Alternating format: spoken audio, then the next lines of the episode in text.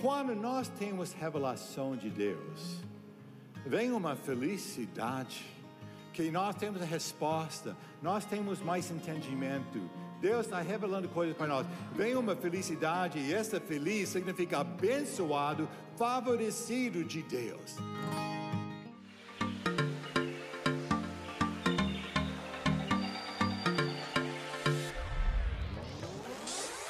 Este é o canal de podcast da Paz Church Santarém. Abra o seu coração. Deus quer falar com você a partir de agora.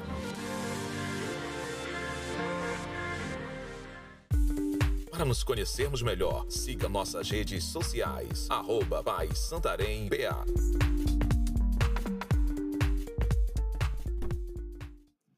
Aleluia. Nós temos o grande privilégio, irmãos, essa liberdade de congregar sem perseguição no Brasil. Mas essa perseguição está começando. Nossos irmãos ao redor do mundo, muitos deles não sabem se eles vão viver amanhã. Eu tenho muita vergonha como americano de ver agora Afeganistão se tornou o primeiro país mais perseguido. Que nós abandonamos nossos irmãos e tudo lá para se defender, quando nós sabemos eles vão morrer por causa de sua fé em Jesus. Nós precisamos apreciar o que nós temos, a liberdade que nós temos aqui no Brasil para reunir, ter um lugar climatizado, calmo, um privilégio que nós temos. Mas a Bíblia fala que a igreja é o corpo de Cristo. Nós somos, quando Jesus falou, eu edificarei minha igreja, que é nosso tema para este ano, Jesus falou, eu edificarei minha igreja, Ele vai fazer a obra, vai acontecer. Mas esta igreja que Ele vai edificar não é um prédio, é nós, o povo dele. Nós estamos vendo grandes coisas acontecendo aqui no Brasil, através da igreja, crescimento, mover de Deus. Mas nossos irmãos, ao redor do mundo, a igreja que Deus está edificando, estão sofrendo e nós precisamos ser alertos que está acontecendo, porque nós sabemos no final dos tempos, toda a igreja, nós vamos ser perseguidas. Então nós precisamos ser preparados para a perseguição. Hoje nós tínhamos o privilégio de começar nosso jejum de 21 dias. Eu gostei que nós começamos tomando a ceia, lembrando que Jesus tem feito por nós e para nossos irmãos ao redor do mundo. E agora, dia 26, quando nós terminamos, nós vamos ter essa conferência on fire, incendiados.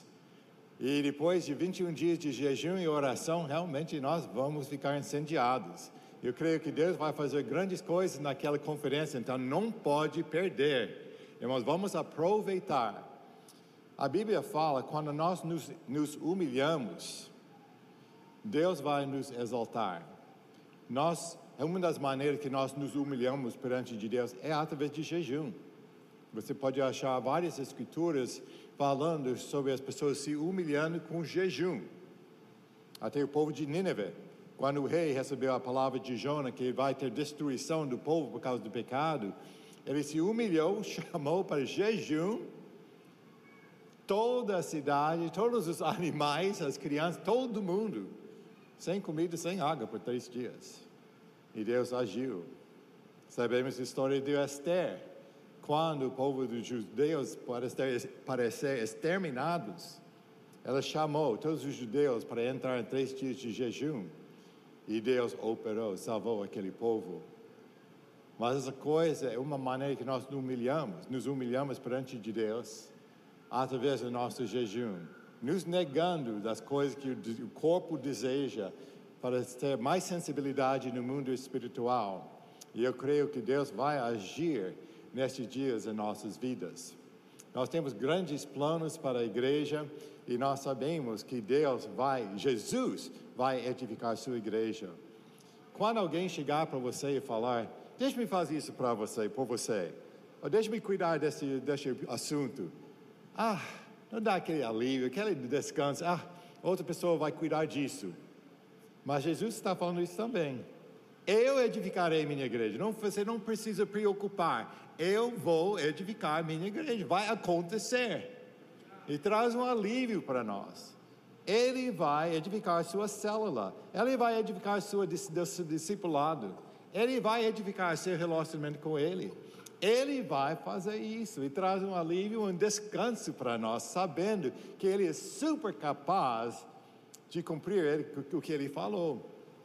Mas também Ele fala em Efésios capítulo 5, versículo 23, que Ele é cabeça da igreja, a igreja é corpo dele. E Ele é salvador do corpo. Ele está falando que ele é o cabeça. A cabeça tem as ideias, as estratégias, os planos, os desejos, a vontade. Está aqui na cabeça, que é Jesus. Ele tem os planos para nós, o corpo dele. Mas nós somos o corpo de Cristo. Nós somos o corpo de Cristo. Você não gosta de estar com Jesus e receber um abraço dele pessoalmente? Você pode receber. Pode receber de mim, receber de outra pessoa, porque nós somos o corpo de Cristo hoje. Aquele mesmo Espírito que ressuscitou Jesus dos mortos vive em nós. Nós temos a mente de Cristo, o Espírito dele, nós se tornamos um Espírito com Ele, quando nós nascemos de novo. E nós somos o corpo. Então, Deus vai, Jesus é cabeça, ele nos dá as estratégias, os planos, os desejos, mas Ele vai edificar a igreja através de nós, porque nós somos as mãos, nós somos as pernas, nós somos os olhos, nós somos ouvidos para ouvir o povo, nós somos a boca para falar do amor dEle. Nós somos o corpo, Ele vai nos usar. Jesus é cabeça, mas Ele precisa do corpo para chegar lá, para falar para ouvir as pessoas, para ver o que está acontecendo. Mas, irmãos, outro lado que já acho que já falei aqui, a Bíblia fala que o anticristo não se manifestou ainda. Nós sabemos que no final dos tempos vai ter o anticristo, vai se manifestar. Não se manifestou ainda. Mas a Bíblia fala que o espírito de anticristo já está operando entre nós. E como é o espírito de anticristo? Há coisas contra Cristo, as coisas contra a Bíblia. Então, muitas coisas que nós vemos hoje, como essa coisa sobre gênero. A Bíblia fala que Deus criou um homem e mulher. Homem e mulher os criou e abençoou. Mas essas coisas políticas sobre gênero, estão falando, não, você escolhe quem você é. Então você nem sente homem ou mulher. Então você sente animal, é coisas loucuras. Mas isso é anticristo, espírito de anticristo. Porque Deus criou homem e mulher. É assim. E agora? Nós somos o corpo de Cristo. Alguém precisa, aquele abraço de Jesus vai chegar através de mim. Alguém precisa, aquele mão dado, parabenizando, encorajando, aquele toque físico, vai chegar através de nós. Aquela palavra de encorajamento, de estar juntos, vai chegar através de nós. Mas o espírito de anticristo é ao contrário. E o que está acontecendo? Essa coisa de Covid, para mim, o espírito de anticristo operando, porque realmente fica fora, fica longe um do outro. Não toque, cobre seu rosto, não mostre aquele sorriso, não dá aquela palavra, fica longe, até nem vai para a igreja, fica em casa. Quando a Bíblia fala, não deixe de congregar, uma ordem para nós.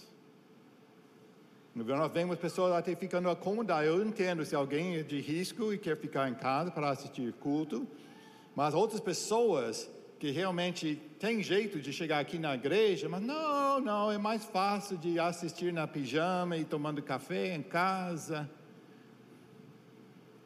Desculpa, irmão, mas espírito de anticristo. Eu quero que todo mundo se sente amado nesta igreja, bem convidado, realmente um lugar de ser apreciado e tudo. Mas também eu quero que as pessoas se sintam incomodadas aqui. Porque realmente nós precisamos mudar. Não é uma coisa de, não, deixa todo mundo tranquilo, satisfeito. Não. Se nós precisamos mudar, precisamos mudar. Mas, irmãos, precisamos usar cuidado. Olha o que está acontecendo ao redor do mundo, os direitos sendo tirados. E nós precisamos usar cuidado de não deixar nossos direitos sejam tirados de nós. De ficar aquela apatia. Não, não, não, isso é para o bem da sociedade. Gente, seja alerta, o espírito de anticristo está operando para nos separar, para não permitir você tocar nos outros, para dar aquele abraço. Não está permitindo Deus fazer o que Ele quer fazer no nosso meio, porque o governo está falando não pode fazer isso. Algum ponto, nós vamos precisar manter uma firmeza em nossa crença. A perseguição vai chegar. Irmãos, por favor, me entende. Eu não estou falando que vamos nos levantar contra o governo. Mas precisamos ter nossos padrões que quando o governo ou qualquer entidade nos exige fazer algo contra a Bíblia, nós precisamos manter, obedecer a Bíblia. Por favor, me entende? Que gravado isso. Eu não estou apoiando desobediência civil, gente, agora aqui, mas eu estou falando sobre princípios. Nós temos sido uma igreja bem criativa. Entrando na internet, nós alcançamos mais pessoas durante o Covid por causa da internet do que nós estamos alcançando aqui nos cultos. Nós estamos bem criativos, esse tipo de coisa. Mas precisamos saber quais são os limites. Rebeca e eu estávamos numa igreja nos Estados Unidos agora, que nossos planos eram de passar Natal lá com nossos, uh, uh, nossa filha e nossos uh, netos lá em São Paulo, depois ir para os Estados Unidos para pegar nosso voo para Japão e gastar tempo lá com nossa família lá em Japão, fazer supervisão das Paz Churches, das igrejas Paz Church lá em Tóquio. Mas Japão nunca abriu as fronteiras. Então nós ficamos lá nos Estados Unidos e nós decidimos, então nós estamos aqui, nós estamos sempre ministrando, sempre dando, dando, dando. Vamos tirar um tempo para nós. Vamos lá para uma, uma convenção, alguma coisa, conferência, só para receber. E nós fomos para uma igreja que tem um curso sobre cura, cura divina. Ah, irmão, foi uma coisa tão edificante. Foi cinco horas de, da palavra, de testemunhos uh, e, e tudo de manhã. E à noite, três horas de culto cada noite. E nós estamos bebendo, bebendo, bebendo lá. Foi muito gostoso. Mas este, este pastor tão abençoado, ele foi para a cadeia. Porque ele negou de fechar sua igreja. Tinha pessoas que estavam em casa, de repente chegou helicópteros e dez carros de polícia e tudo para pegar este pastor. E chegou lá, querendo saber, você está armado? Não, eu não sou amado aqui, realmente, eu simplesmente nego, eu não vou fechar a minha igreja. Está tendo como grande criminal. Mas Deus tem abençoado este homem, ele está ajudando, abençoando missões ao redor do mundo. Eu, Rebeca e fomos apresentados para este pastor uh, no culto de manhã, na igreja dele, e aquela noite no culto, ele falou: Eu quero chamar aquele casal de Brasil aqui para frente. Nós fomos para frente, ele orou por, no, por nós e falou também: Eu estou doando 10 mil dólares, 50 mil reais para esse ministério hoje à noite. Como Deus é bom. Esse homem sendo perseguido, mas nada vai pará-lo de fazer aquela, uh, o que Deus está mandando ele fazer. O dinheiro entrou na conta da missão, no próximo dia eu fiquei admirado. E ele nos convidou Aquela noite falou, o assistente chegou para nós, falou, um, o pastor gosta de reunir contigo para um poucos minutos depois do culto. Ah, tá bom, vamos lá. Nós fomos lá. Irmãos, ele ficou lá falando, nos ouvindo, falando sobre ministério por 45 minutos. Finalmente, Rebeca e eu estava falando, devemos sair, porque realmente ele tinha uma hora de viagem para chegar na casa dele. E a guarda que estava lá com ele falou depois que ele não faz isso de gastar tempo. Mas essa coisa, irmão, de Deus usa momentos e tudo. Ele está edificando a, a Paz International com aquela doação. Ele nos edificou, dando para os outros, dando para os outros, dando para os outros. E nossa igreja também é assim. Essa razão nós estamos orando. Eu quero falar também, irmãos, no site da, da igreja, na página, tem um link. Você pode fazer um download de um devocional para acompanhar nosso jejum. Cada dia nós vamos estar orando para uma dessas igrejas, esses países nesta lista. O número 21 aqui foi Uzbe Uzbequistão. E realmente tem um artigo sobre Uzbequistão hoje. Então, hoje à noite, quando você chegar em casa, faz o download e todos os dias tem um devocional. E vamos orar em favor de nossos irmãos. Vai te falar sobre o que está acontecendo, como orar. Mas é muito importante, quando nós estamos focalizados para fora, Deus vai cuidar de nós. Nós sabemos que Ele vai cuidar de nós. Então nós podemos orar para os outros. Mas nós somos igreja, irmãos. Então eu quero falar. Precisamos usar cuidado, ser alertas que Deus está fazendo e não deixe, não fique naquela coisa acomodado que nossos direitos estão sendo tirados, tirados, tirados de se tornar como um desses países. Até agora, eu recebi dois dias atrás uma, uma notícia que a China vai, no 1 de março, vai, não vai deixar as igrejas mais entrar nas redes sociais. E parece até não vai, eu quero ler de novo, mas não vai ter programas na internet. Que eles estão dependendo da internet, que na China chegou o Covid. A origem de Covid foi lá. Então, eles não têm, estão fazendo igreja online. E agora a igreja, o governo chinês está falando, começando no terceiro, primeiro de março, vocês não podem usar a internet mais, nem pode fazer coisas nas redes sociais. Opressão, irmãos. E nós sabemos aqui que já o Congresso tem tentado de passar legislação para exigir imposto de renda sobre as igrejas, de impedir a igreja avançar. Glória a Deus para nossos irmãos, representantes no Congresso e no Senado, que está proibindo essas coisas, que estão agindo em nosso favor. Precisamos orar. Nós não podemos considerar só uma coisa automática que nós temos essa liberdade. Que o espírito de anticristo está operando contra Cristo, todas as coisas contra os cristãos, contra Cristo está operando hoje. E nós precisamos, que eu quero falar hoje, nós precisamos ter revelação do que está acontecendo ao redor de nós, em nossa família, em nosso trabalho, onde estivermos, o que está acontecendo. Precisamos revelação.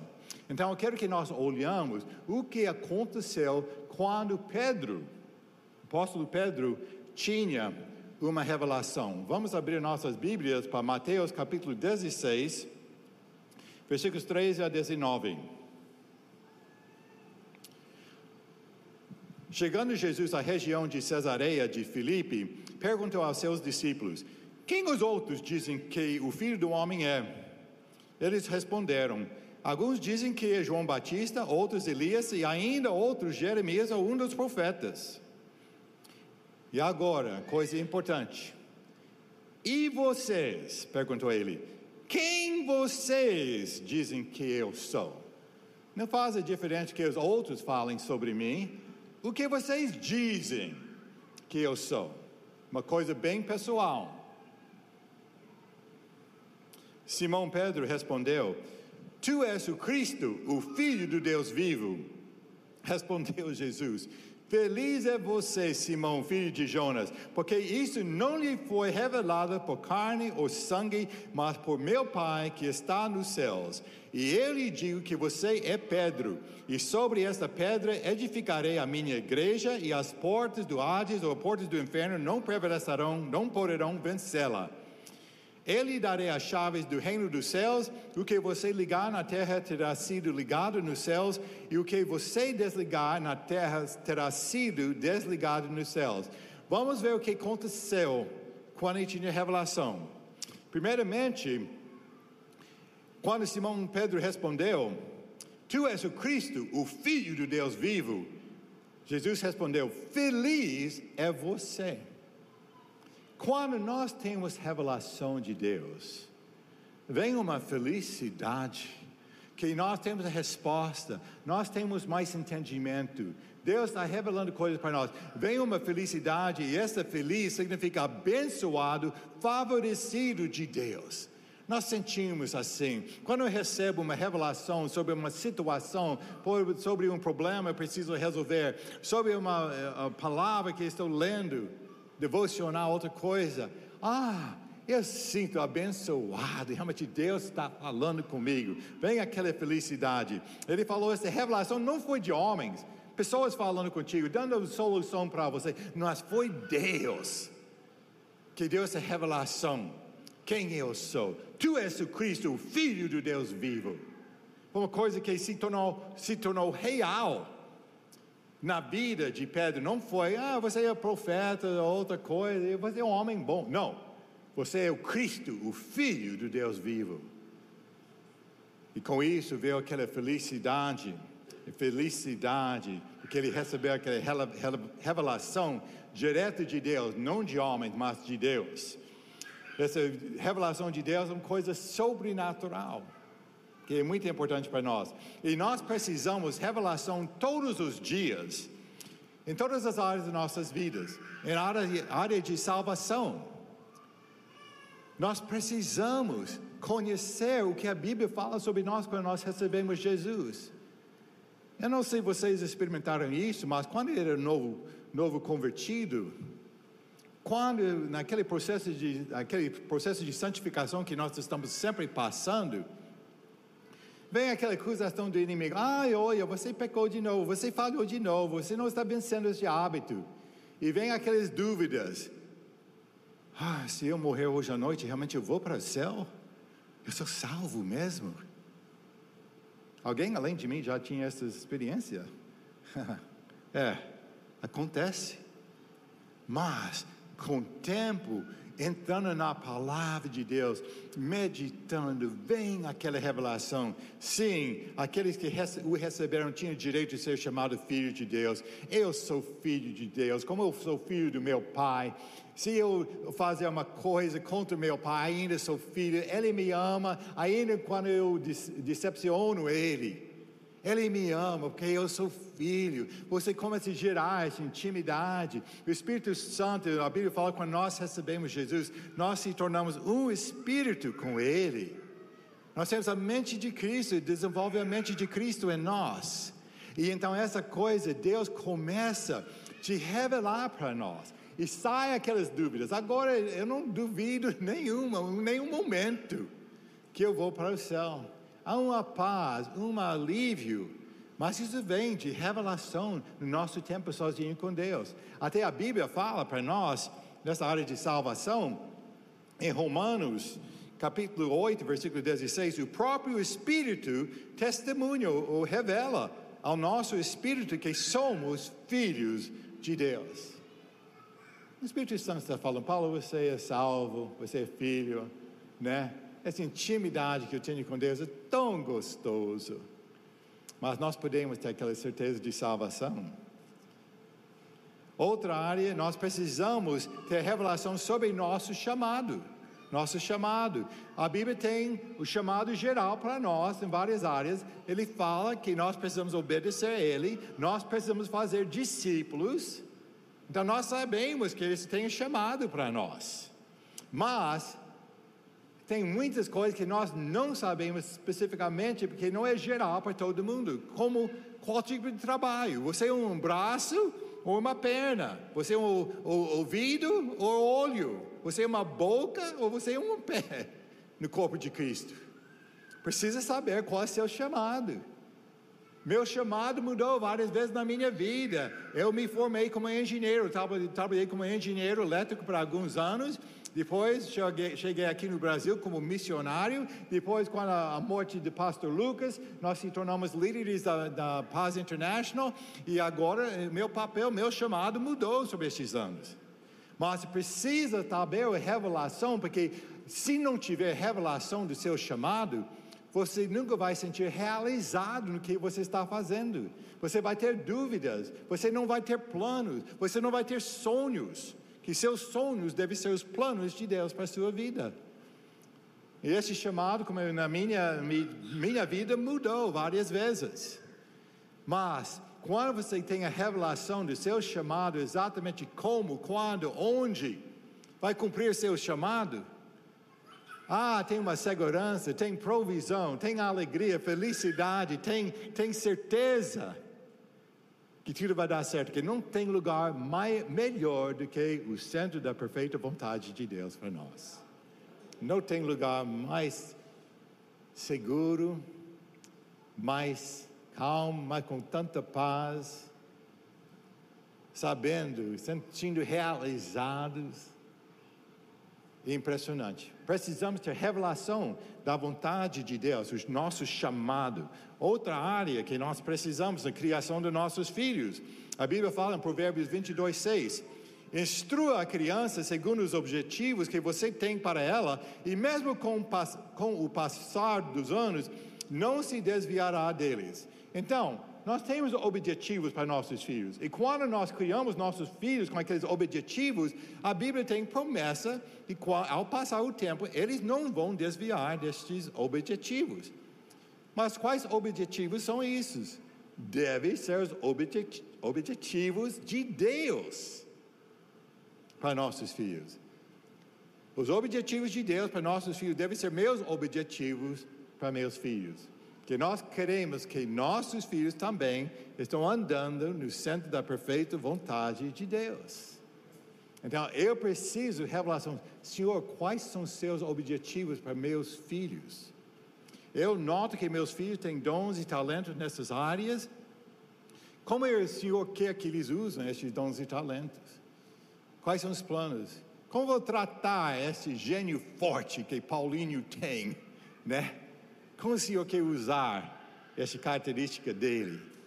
Esse tipo de coisa. E Deus vai te dar revelação. Eu posso falar para experiência, nossos, nossos quatro filhos estão trazendo honra e glória a Deus, servindo como missionários em Japão, em São Paulo, prontos para ser usados, porque eles estão cumprindo aquele chamado, os objetivos que nós ensinamos para eles, porque nós sabíamos os objetivos de Deus para eles também, aleluia. Outra área que nós precisamos revelação é direção no nosso dia a dia. Quando você precisa resolver problemas, quando você, como líder de célula, tem problemas, tem coisa que precisa tratar, você precisa revelação de como aproximar aquela pessoa com seus discípulos, o que seja. Você precisa revelação de como tratar aquele, aqueles funcionários no trabalho, ou seu patrão. Está tendo um tempo difícil. Senhor, me revela como eu devo agir nessa situação. Essa injustiça que eu estou experimentando, o que eu devo fazer? Ele vai te mostrar. Eu tenho tantos exemplos que eu posso te dar, mas eu quero falar sobre um exemplo que eu tinha, que eu tinha um pastor, isso foi anos atrás, anos que eu precisava tratar, que ele estava realmente vivendo em pecado, estava fazendo coisas erradas, ele estava ficando muito rebelde, até me ameaçou a morte, foi tão difícil, né? E eu estava, eu não, não tinha medo dele, mas eu tinha angústia para a alma dele, caminho dele. Eu orei, Senhor, eu preciso revelação de como resolver este problema. Eu preciso tirar do pastoreio, mas eu preciso fazer uma maneira que, que não vai machucar a igreja, que vai ser feito em paz e tudo. E uma noite o Senhor me deu um sonho, mas sabe, nem lembrava aquele sonho.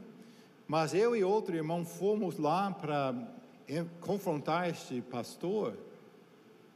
E tinha um grupo de nós lá, a família dele, este pastor e eu, e o pastor sendo tratado.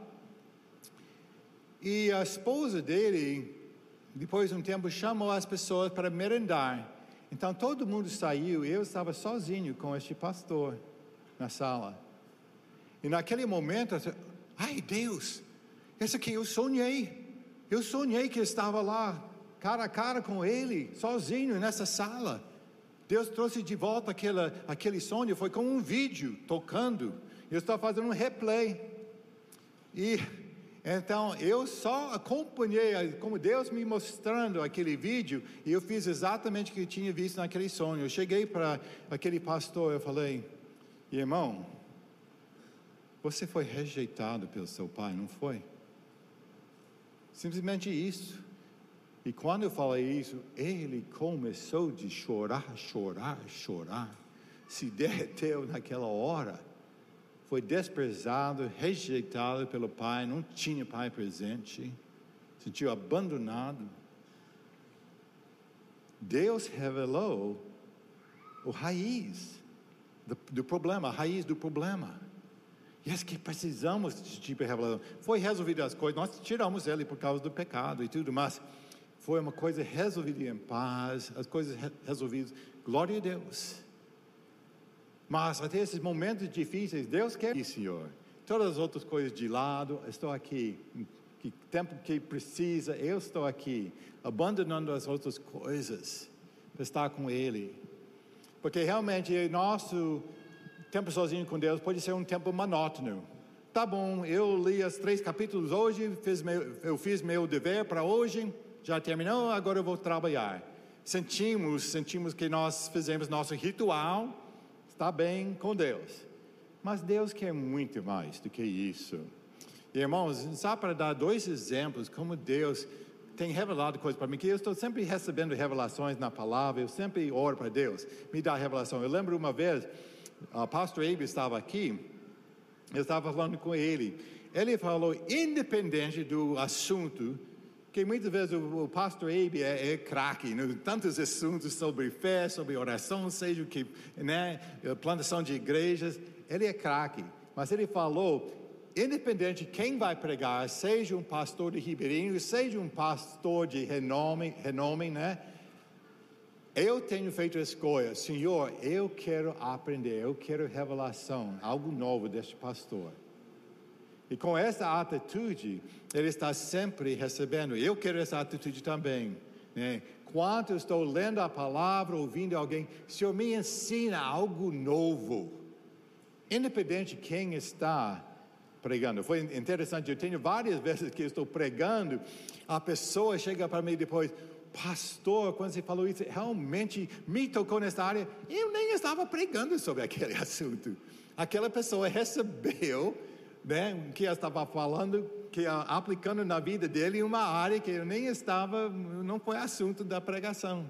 Essa coisa, quando nós estamos famintos, quando nós, Senhor, eu estou aqui na igreja, estou aqui para abrir, uh, aprender algo novo com o pastor Paulo hoje, que seja uh, quem está pregando, Deus vai trazer revelação. Mas eu lembro uma vez, eu estava lendo aquele, aquele uh, versículo, Apocalipse 3:20. Deixa-me ler especificamente, eu, eu, decorei em inglês. Uh, que fala: uh, Eis que estou à porta e bato. Se alguém ouvir a minha voz e abrir a porta, entrarei e cearei com ele e ele comigo.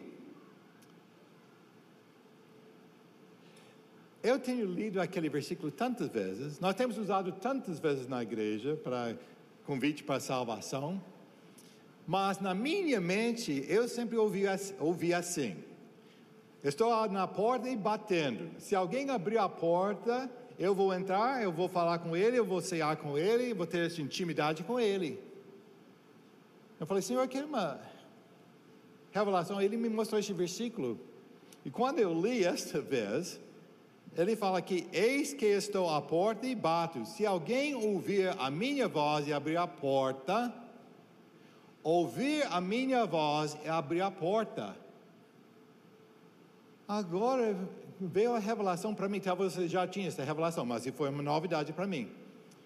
Que ele está falando já fora da porta, está batendo. Se você ouvir ele batendo, ouvir a voz dele, abrir a porta, mudou completamente. Agora, ele nem está somente batendo, mas está batendo e chamando: Paulo, Paulo, estou aqui fora, abre a porta, Paulo, quero entrar e quero cear contigo. Paulo, por favor, abre a porta. Tem como um sentimento completamente diferente. Eu senti como um des desespero para Deus entrar comigo. Paulo, eu quero tempo contigo, eu quero fazer um banquete contigo, por favor, abre a porta. Mas você está fazendo isso fora, nem depois de entrar. Irmãos, mudou meu tempo sozinho com Deus. Eu senti aquele desespero, que está batendo, está me chamando para o tempo sozinho com Ele. Deixa as outras coisas, vamos cear juntos, vamos ter um banquete. Oh, mudou meu tempo sozinho com Deus. E nessa igreja que nós visitamos para essa semana lá em Flórida, ouvindo sobre cura e tudo, né? Um das tarefas de Deus estava falando sobre recebendo a cura, meditando na palavra, para a verdade da palavra se tornar realidade para nós. E ele falou: pega uma passagem da Bíblia e medita sobre isso, pratique isso. Eu já tinha feito isso, mas eu falei: Senhor, qual é a passagem? O Senhor quer que eu estudo? Eu faço aquele uh, devocional meditar sobre isso. Ele trouxe para mim sobre a história de Abraão sacrificando seu filho Isaac. Tá bom, senhor, eu vou, eu vou estudar essa passagem, eu vou meditar nessa passagem. Fui lá, ali essa história, e eu senti o Espírito Santo fazendo questões. Qual a idade de Isaac? Eu estava sentindo, eu vou me colocar na posição de Isaac como filho sendo sacrificado. Eu tenho meu pai, eu sou filho, eu quero me colocar na posição de Isaac. Uma pergunta eu tinha, qual foi a idade de Isaac quando ele foi, foi para ser sacrificado? Abraão tinha 100 anos de idade quando Isaac nasceu. E a Bíblia fala que ele já foi, não foi tanta criança mais, mas a mãe estava viva.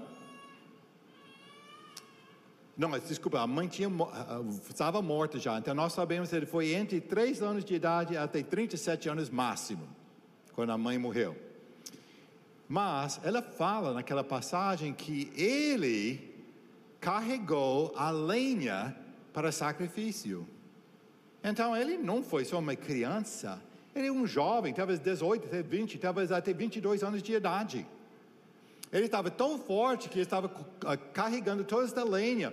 E Abraão sabia que seu filho seria o sacrifício. Então ele precisava carregar bastante lenha para se tornar o corpo de Isaac como cinzas. Um fogo forte para fazer isso. Então ele estava carregando bastante lenha. Isaac perguntou do pai: Pai, e cordeiro? Onde está o cordeiro, o sacrifício? E Abraão respondeu: Deus proverá. Eles subiram lá. Algum ponto, Abraão falou para Isaac. Nós não temos escrito, mas deve ter falado para ele: Isaac, meu filho, você vai ser o sacrifício. Eu vou te oferecer neste altar como sacrifício mas, se Isaac tinha 20 anos de idade, naquela época o pai teria 120 anos de idade, ele podia ter fugido, resistido, brigado com o pai, mas ele não fez isso. Parece deixou o pai o amarrar e colocar no altar. E ficou uma revelação para mim: que amor, que intimidade entre o pai e o filho. Para você confiar tanto no seu pai, que você vai deixá-lo te matar. Sabendo que você já era milagre, você é milagre de ter nascido quando seu pai tinha 100 anos de idade, sua mãe 90 anos de idade. Você era milagre e agora Deus, você conhecia seu pai, é tão dedicado a Deus, tem ouvido de Deus no passado, então eu estou acreditando, ah, Pai, vai custar a minha vida, mas estou me submetendo à vontade do Senhor. Ai, ai, ai. Uau! Eu pensava sobre o meu relacionamento com meu pai, biológico, E também sobre esse amor que Jesus tinha para seu pai. Pai, você vai me sacrificar na cruz. Eu sou disposto, que eu sei você tem plano. Uau! Foi uma coisa tão impressionante para mim. Eu conheço meu pai. Meu pai tem 100 anos de idade. Estava com ele agora em janeiro, quando nós estávamos nos Estados Unidos, nós fizemos viagem lá, gastamos alguns dias com ele. Ontem à noite eu tinha o privilégio de falar com ele de novo. Minha irmã estava lá no apartamento dele, nós estamos falando e tudo. Até ele falou: Paulo, só que te avisar que realmente eu mandei o cheque de alto valor para Paz International para abençoar a missão e também abençoar vocês, os, os netos, como abençoando seus filhos. Hoje de manhã eu preguei, depois quando eu voltei para casa, eu descansei e recebi ligação. Meu pai partiu para o céu ontem à noite. Mas eu tinha 69 anos, tinha 69 anos de intimidade com meu pai, de conhecê-lo. Eu senti tão amado que eu senti, puxa, até Deus tem essa coisa acontecendo hoje. Eu estou pregando e me, meu pai me abençoou ontem à noite. Que Deus te usa grandemente, Paulo, na pregação amanhã. Recebi essa bênção, meu pai. Essa razão eu não desisti de pregar hoje à tarde, hoje à noite. Que eu sei foi meu pai me abençoando e eu vou cumprir ele tem, não, não tem maior alegria do que ver seu filho. Ele tem tanto orgulho de mim, uh, missionário, pastor e tudo, sendo usado nas mãos de Deus. Ele queria que eu ficasse aqui orando, uh, pregando e tudo. Então, dessa razão, eu estou aqui. Mas vai ter uma grande festa no céu hoje, irmãos. Aleluia.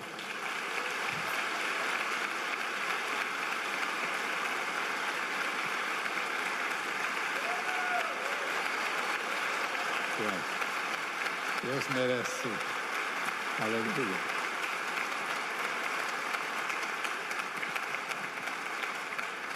E Deus deseja para nós esse tipo de relacionamento com Ele. Ele nos ama tanto. Nós estamos prontos para fazer a vontade dele, independente do custo. Nós vamos trazer aquele sorriso para Ele.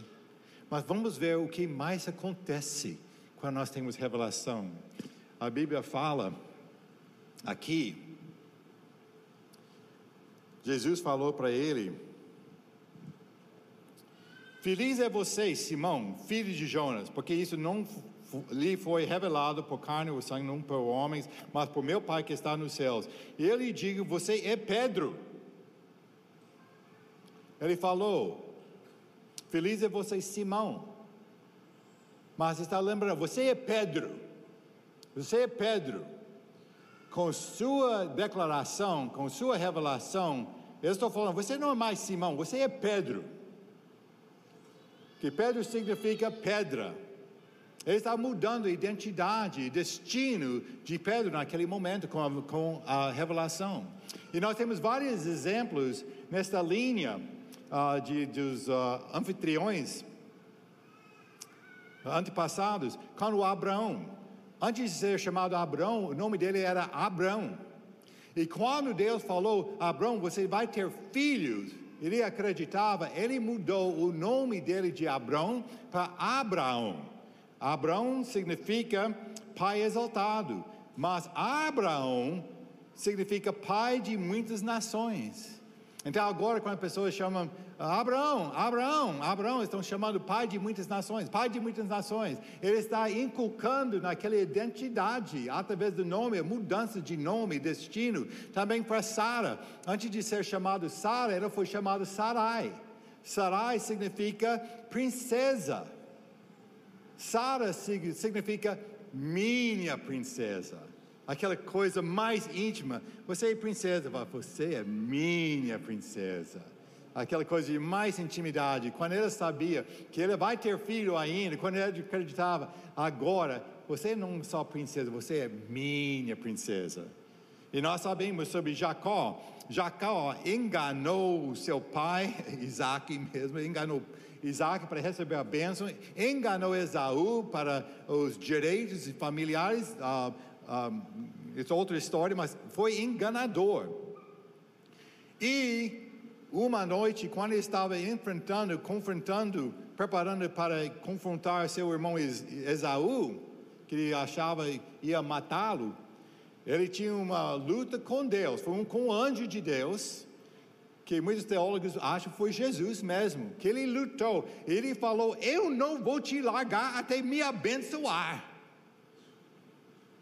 Então, Deus mudou o nome dele de Jacó, que significa enganador, para Israel, que significa aquele que prevalece com Deus.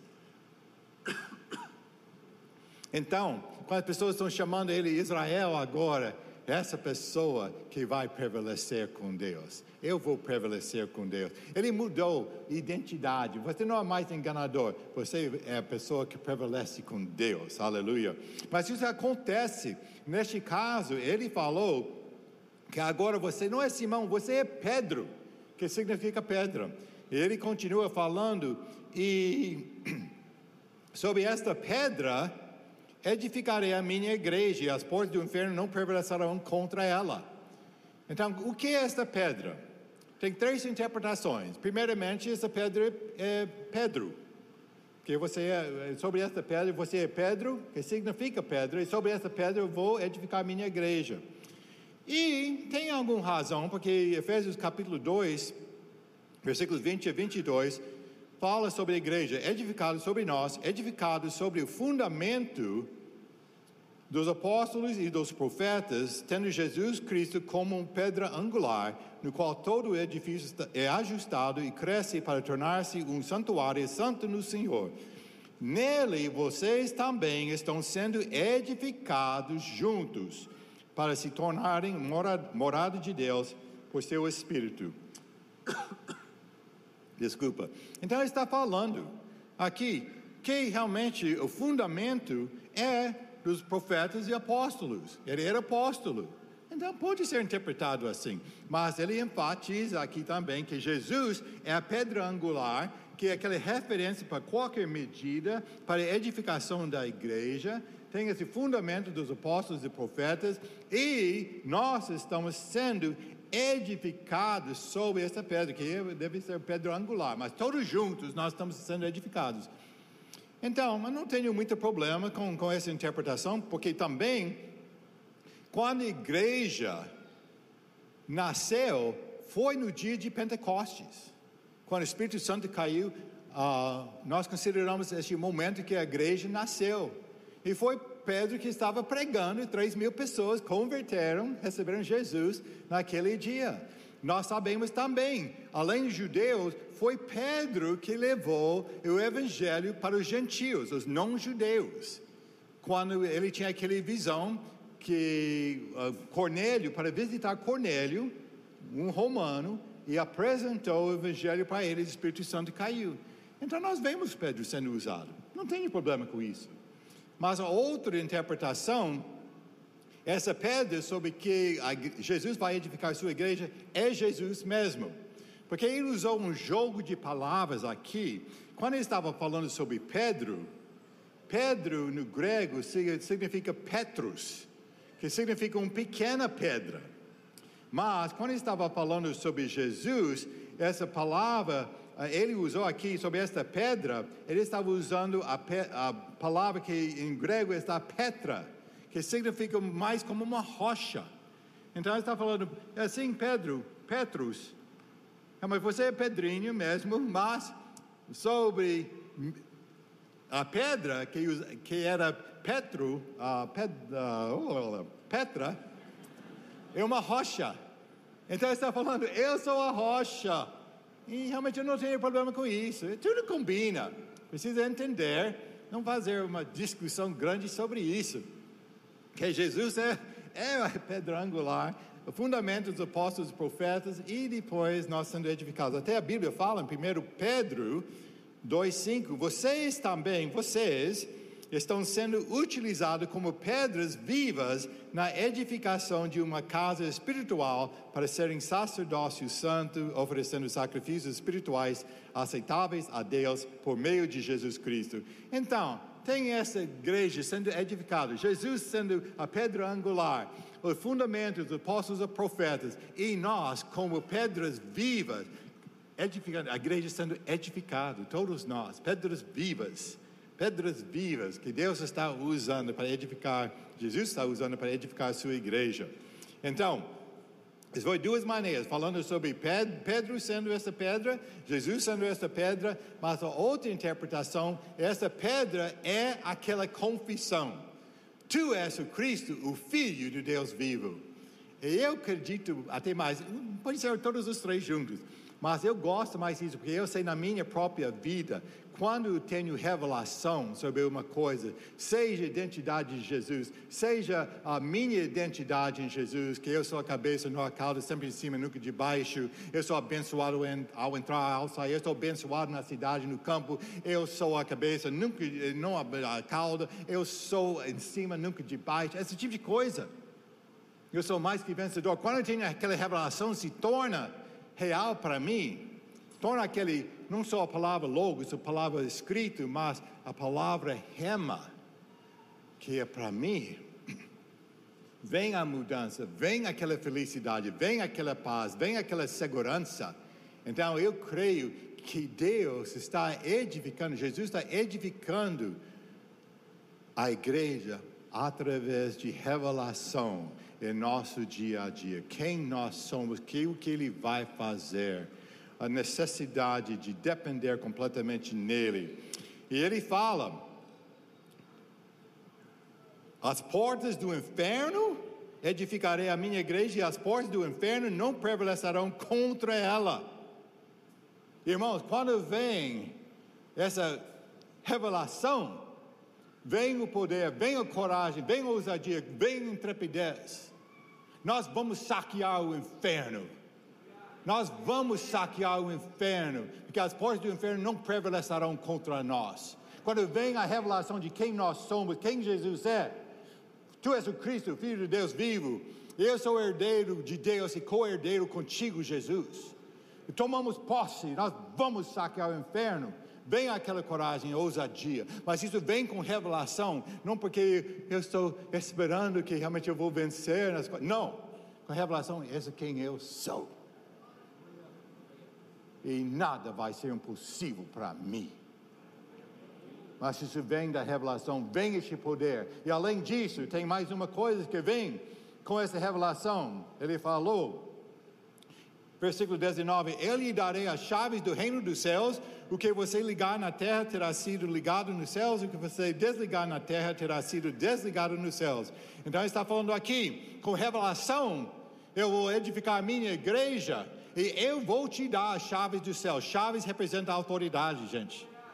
O que você ligar ou desligar aqui na terra terá sido desligado, ligado lá nos céus. O que você permitir ou proibir aqui na terra terá sido permitido ou proibido lá no céu. Você tem a autoridade, você tem os recursos do céu à sua disposição.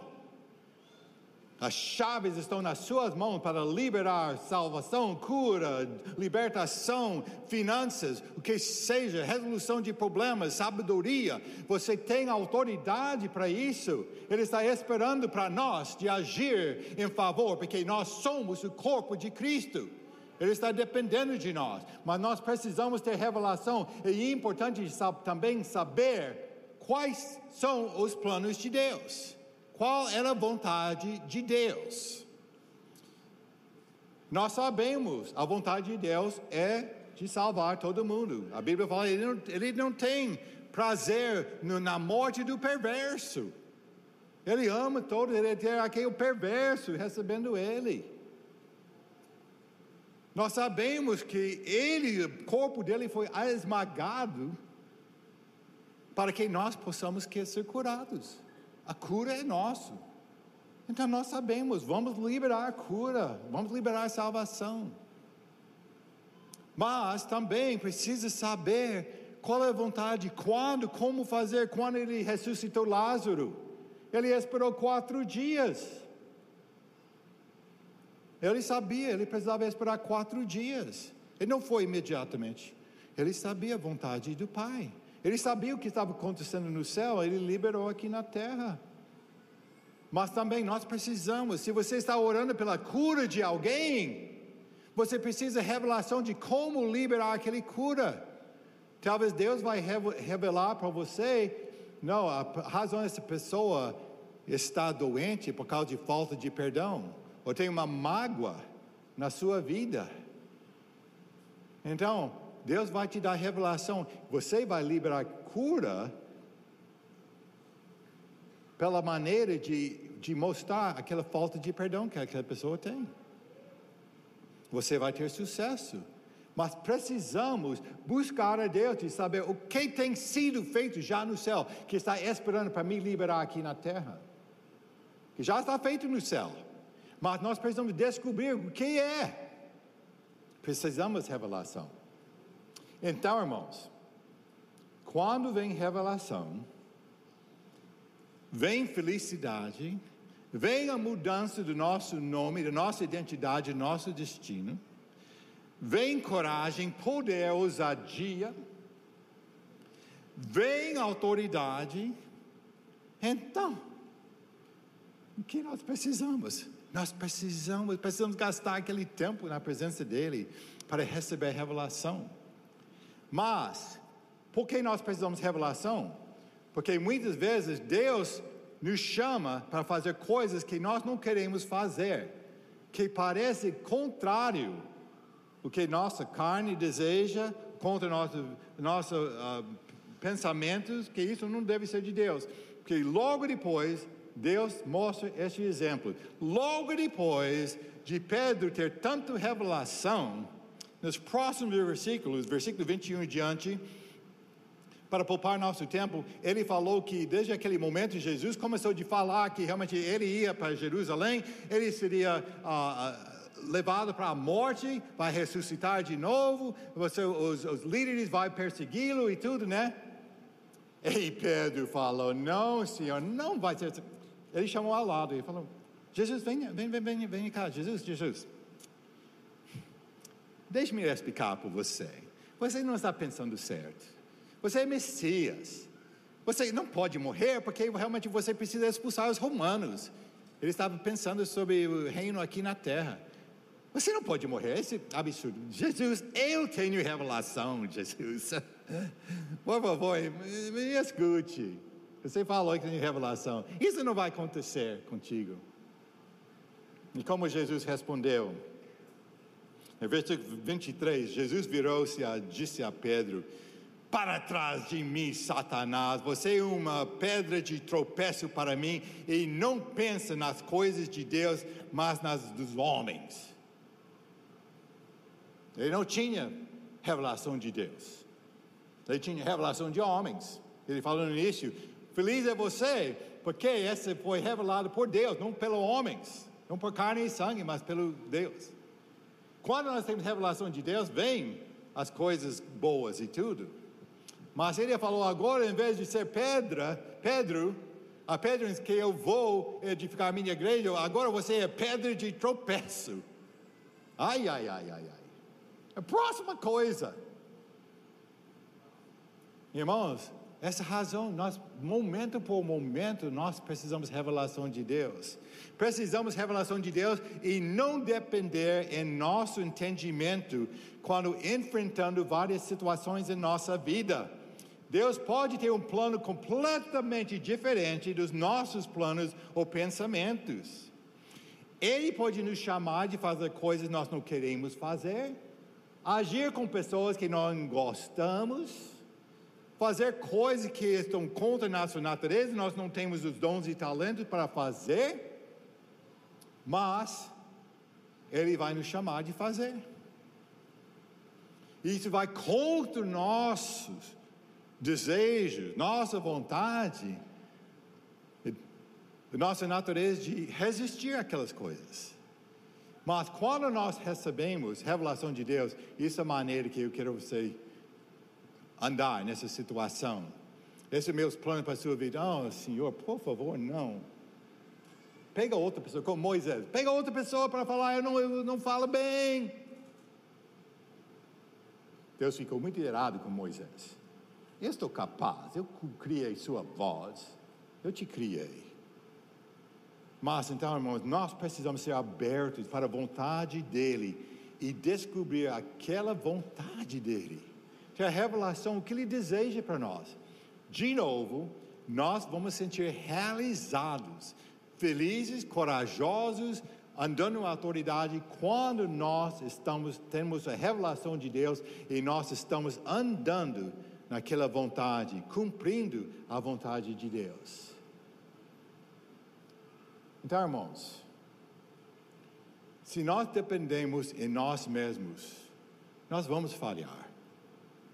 Mas quando nós dependemos em Deus, quando nós buscamos a vontade de dele, a revelação dele para qualquer situação você está enfrentando, em qualquer momento da vida, ele vai te dar a revelação. Talvez alguém aqui está tendo a revelação agora que eu preciso de Jesus. Realmente eu não conheço ele como Cristo, o Filho de Deus vivo.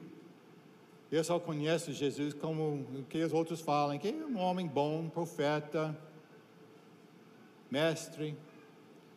Mas você tem revelação hoje à noite, você precisa de Jesus. Ou talvez você é uma pessoa afastada e precisa renovar seu compromisso com Ele. Eu quero te convidar hoje à noite, depois do culto, nós vamos ter pastores aqui ao lado para orar contigo, para te ajudar, para te acompanhar por você chegar, voltar ou conhecer este Deus que quer te dar revelação no pleno conhecimento dele. Vamos ficar em pé neste momento, porque eu quero terminar orando essa oração que Paulo orou para a igreja de Éfeso. Essa oração foi inspirada pelo Espírito Santo e nós sabemos que essa oração vai ter efeito em nossas vidas. Então, Vamos fechar nossos olhos e eu vou orar esta oração de Paulo para nós, o corpo de Cristo. Peço que o Deus de nosso Senhor Jesus Cristo, o glorioso Pai, lhes dê espírito de sabedoria e de revelação no pleno conhecimento dele.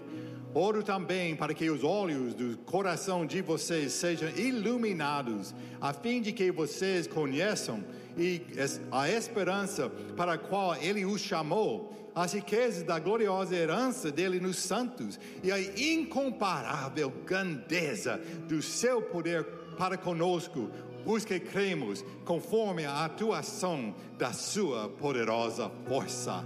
Aleluia. Pai, nós tomamos posse dessa oração sobre nós hoje à noite. Nós declaramos, que, Senhor, que nós estamos recebendo este espírito de sabedoria e de revelação no pleno conhecimento de Ti, para conhecer a altura, a profundeza, a largura e comprimento do Seu amor e ser cheios de Jesus em todas as áreas das nossas vidas, ó oh Pai. E nós tomamos posse, Senhor, que nós vamos entrar outra dimensão de revelação.